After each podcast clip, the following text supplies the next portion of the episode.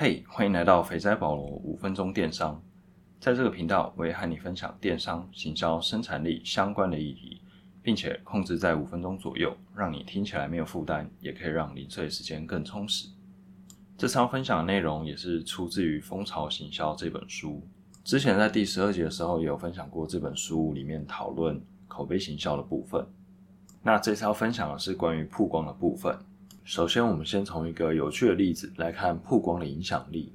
故事的主角是 Corinne，他在亚利桑那大学担任临床社会工作治疗师。和大多数美国大学一样，亚利桑那大学最严重的问题之一就是酗酒的风气。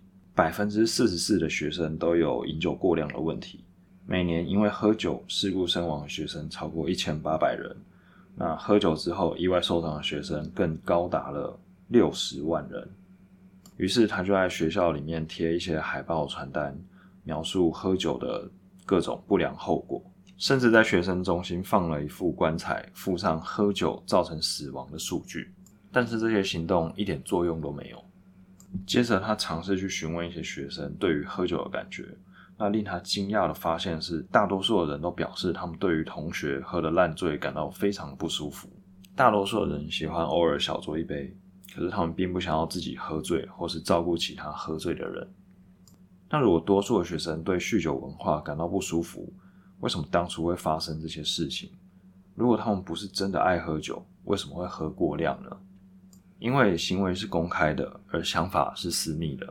因为大家虽然心里都不想喝太多，但是呢，他在 party 或者在各种活动上面看到其他人表现出来的状况，就是一直在喝酒嘛，所以他会觉得。大家都在喝，那为了要取得一个社会的认同感，所以自己就只好一直跟着喝。因此呢，这个现象就无限的循环下去。同样的道理，对于产品创意或是理念能不能流行，曝光度、能见度就是很重要的关键。就像汽车和牙膏，虽然两个都会在广告上面看到，但是在你的日常生活中呢？会比较常接触到汽车，而不是牙膏。在路上可以看到各种的车子，就算回到家，停车场也可能会看到邻居新买的新车。但是牙膏就不一样了，除了你自己的牙膏，你很难去接触到别人的牙膏。公开曝光，除了能够提高口耳相传的机会和口碑，越容易见到的东西，越容易让人产生讨论。很多公司会送赠品，但是不同的赠品，它的效果是不一样的。容易曝光的像是购物袋、帽子、徽章；难曝光的像是刚才说的牙膏，你可能只会在家里用到，所以不太会被别人看到。或是像袜子，它相对于帽子、衣服来说，袜子是比较容易被遮住的地方，那它就曝光率就会比较低。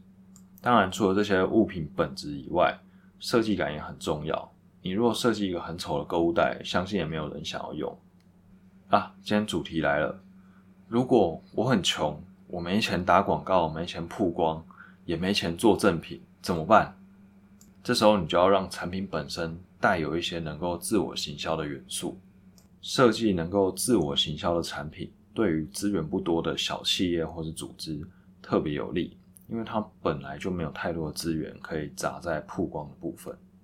那什么叫做产品本身可以自我行销呢？如果你有用 iPhone 发过 email，你一定会注意到讯息的最下面会显示“从我的 iPhone 发送”。要设计一个产品本身能够自我行销的元素，可以从很多的角度切入，比如说颜色、尺寸、形状、声音等。在以前用随身听或 MP3 的年代，大部分耳机都是做成黑色的，所以 Apple 就把 iPod 耳机做成白色的。另外，像是在以前洋芋片都是用袋装，直到品客呢，它就设计一个直筒状包装，所以大家一看到这个直筒就知道这是品客的。好，那关于曝光有一个要注意的重点，那就是你应该强调应该怎么做，而不是强调不该做什么。一个有趣的案例就是在一九九八年到二零零四年，总之就是那时候美国国会拨款了近十亿美元，投入全美青少年反毒媒体运动。总之呢，就是拍一些广告，希望大家不要吸毒。但是最后呢，发现没有什么屁用，反而吸毒的人还增加了。因为广告增加了吸毒这件事情的曝光率。另外一个案例是一个心理学家叫做 Bob Cialdini，他希望可以减少人们偷盗亚利桑那州一个叫做石化森林国家公园里面的石化木的这个行为。他尝试了两种告示牌的内容，一个是写说过去有太多游客把石化木从公园搬走，改变了石化森林的自然生态。结果呢，看到这则讯息的人偷盗的人数几乎变成两倍，因为这个讯息里面提供了别人都在偷盗的这个事实。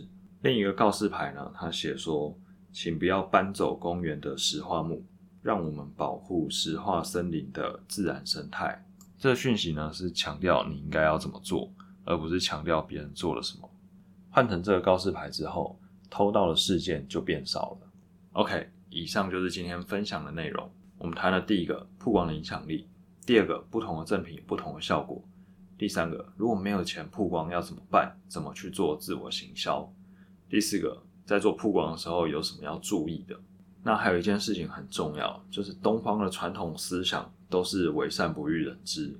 可是今天的分享，你会知道，当你做一些善事的时候，呃，越多人知道越好，因为这是可以感染的，可以带给社会一个正向的循环。